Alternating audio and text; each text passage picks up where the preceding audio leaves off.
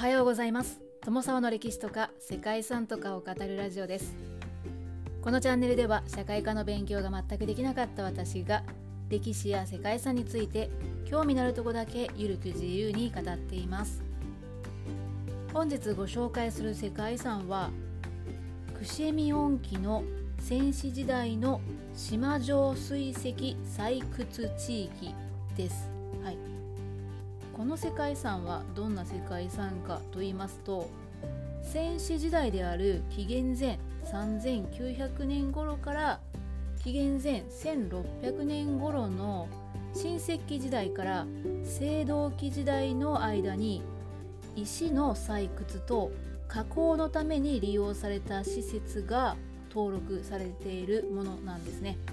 簡単に言うと紀元前に石の採掘と加工が行われていた場所。ということなんですね。この遺跡があるのはポーランドの北東に位置する地域でこの場所から採掘されたのは島状水石というものなんですね。島状水石です。水石っていうのは火打ち石のことなんだそうです。そして英語では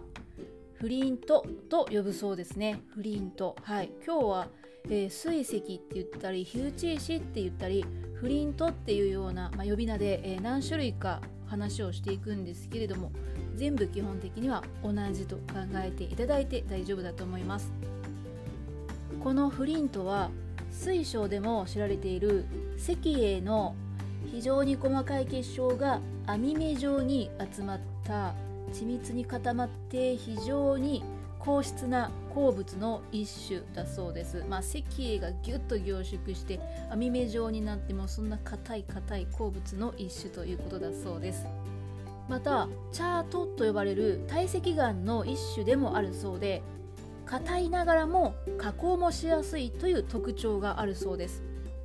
そのため石器時代には石器の材料として使用されて鉄器時代以降は火打ち石として利用されていたそうです。そんな火打ち石に島状の模様が入る島状フリントは世界的にも珍しいもののようですね。世界で唯一繊細な島状フリントが産出するのが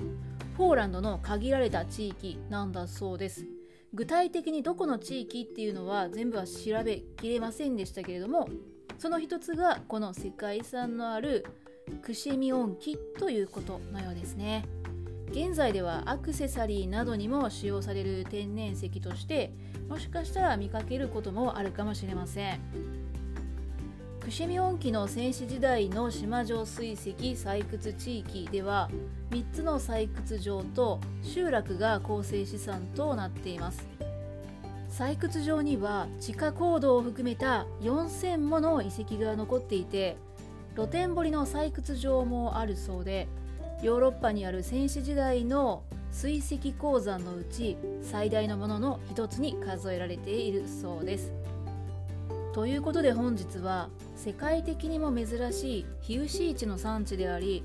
戦死時代の社会システムが残されているという世界遺産串見音機の戦死時代の島状水石採掘地域をご紹介したいと思います。この番組はキャラクター辞典ワンタンは妖怪について知りたいパーソナリティ空飛ぶワンタンさんを応援しています。ポーランドのクシェミ音機は戦死時代に島状水石の採掘地でした。ジュラ紀後期に形成された縞模様の火打ち石を抽出するために構築された新石器時代及び青銅器時代初期の水石鉱山群の一つです。これはイングランドのグリムズ・グレイブス及びベルギーのスピエンヌの水石鉱山とともにヨーロッパでは最大級の戦死時代の水石鉱山群なんだそうです。ちなみにスピエンヌも同じく世界遺産に登録されています。クシェミ音機での水石つまりフリント採掘は紀元前3900年頃に始まり紀元前1600年頃まで続いていたそうです。かつて紀元前4300年から紀元前2800年頃に存在した中央ヨーロッパ中北部の考古文化であるロート状ビーカー文化と呼ばれる、まあ、そんな文化の人々がこの鉱山を使用していたそうです。新石器時代にはフリント採掘エリアは 300km にまで広がっていたそうです。その後球状アンフォラ文化と呼ばれるまたちょっとこれも変わった呼び名の文化、まあ、こういった時期になると約 500km にまで面積が拡大してさらに活発にこの鉱山を使用するようになったそうです。ちなみにロート状ビーカー文化では土器の使用とか狩料採集に加えて主要な食料源として農業とか畜産というのが行われるようになってその後紀元前3400年以降の球状アンフォラ文化においては主に牧畜が営まれて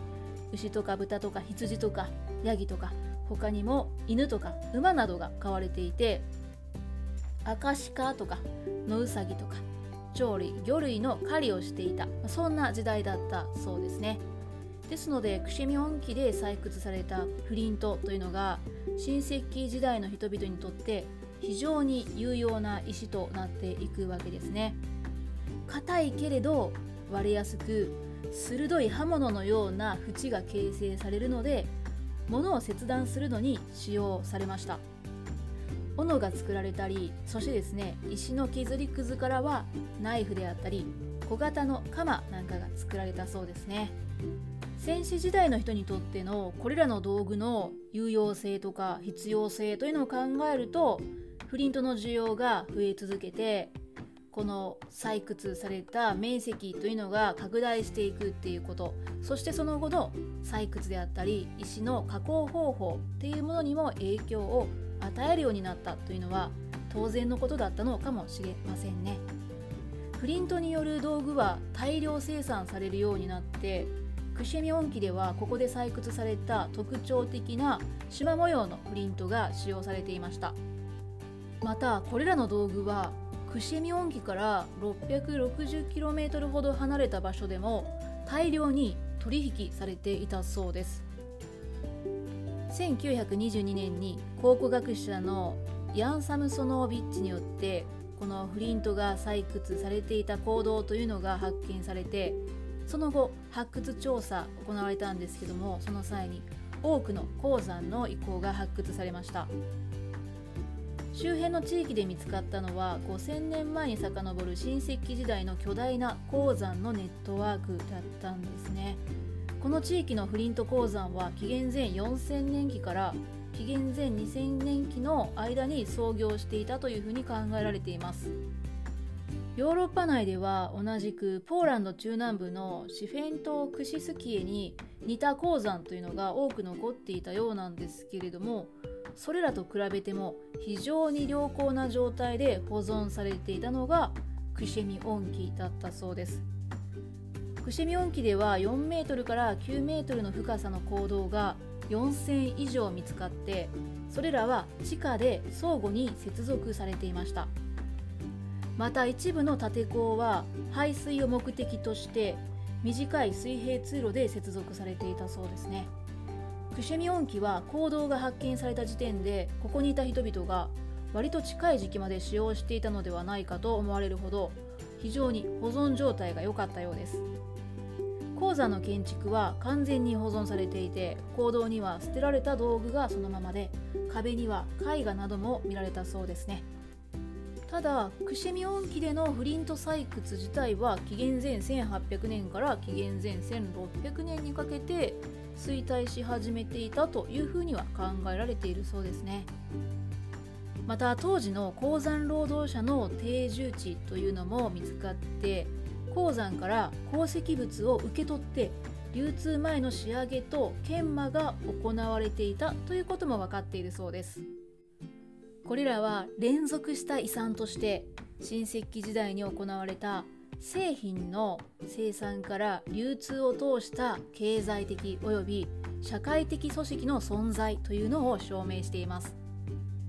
クシミ音記に残された遺構は戦死時代の地下で行われた採掘と処理の様子が読み取れる複雑な採掘技術と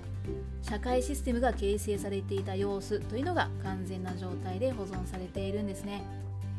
また戦死時代において天然資源の開発における自然条件への人間の適応というのも見て取れる。非常に重要な資料となる。そんな世界遺産なんだそうです。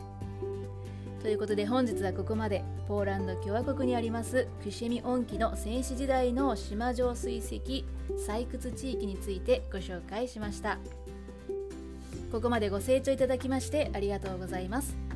では皆様本日も素敵な一日をお過ごしくださいね。友沢でした。